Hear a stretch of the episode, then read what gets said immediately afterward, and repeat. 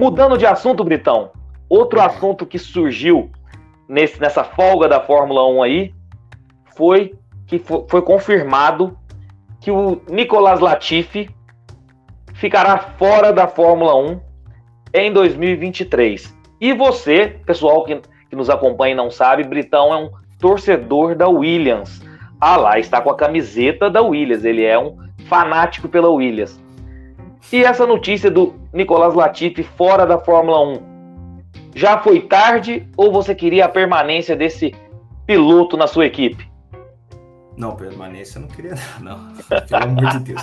Não. Eu, eu, fui, eu seria contra se tivessem tirado ele no meio do campeonato, porque eu acho isso sacanagem. Começou com o cara, já termina o ano com ele. Já que vai fazer isso, vai terminar no fim do ano, pô, valeu aí pelo que você fez pela Williams, não foi nada, praticamente. Valeu né, por guiar o carro até o final da corrida. Eu acho que, assim, você não tem muito o que agradecer. A Williams agradeceu ali. Dinheiro por... também. É, valeu pelo dinheiro que você deu para a equipe, coisa do tipo, mas, poxa, é, assim, o, o Latifi ele não é um piloto nível Fórmula 1. Não é.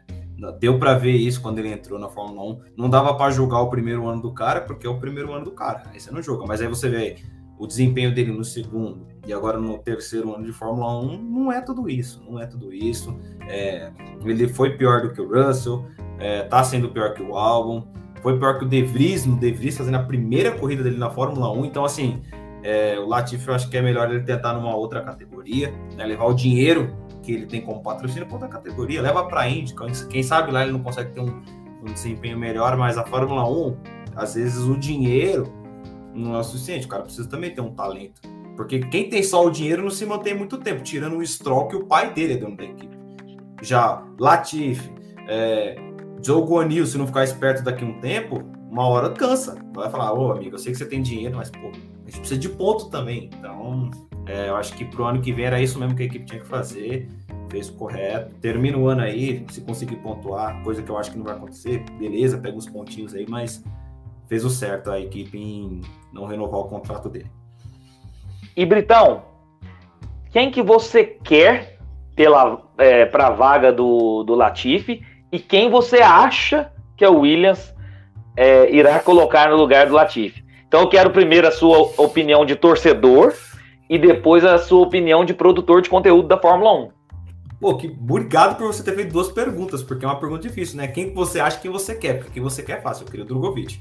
Porque assim, Drogovic porque eu acho que o Drogovic ele poderia ter uma experiência num carro que não é tão competitivo, assim como o Russell teve para amadurecimento e depois ele chegar a pegar uma equipe melhor. E ele tá na Aston Martin, querendo ou não Aston Martin, Williams ali motor Mercedes, a gente sabe que tem essa parceria meio não divulgada, ele podia, como ele é um piloto reserva da Aston Martin, ele tem a cláusula que ele pode correr para uma equipe como titular, seria uma boa oportunidade para ele, na minha concepção. Agora quem eu acho que vai, de fato, para o assento da Williams é, pelo que eu vi nos últimos dias, na minha cabeça estava o De Vries mesmo pelo resultado que ele fez.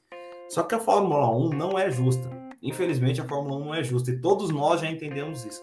Quem eu acho que pode ir para o lugar do Latifi é o próprio Logan Sargman, que está na Fórmula 2. Por quê? Porque ele tem um patrocínio muito forte. E, inclusive, ele é um cara que vai guiar no TL da, de Austin. Então, isso pode ser um, um, um degrauzinho a mais aí para o Logan Sargman pegar o lugar do, do Nicolas Latifi, que é o que eu acho que é o mais provável de acontecer.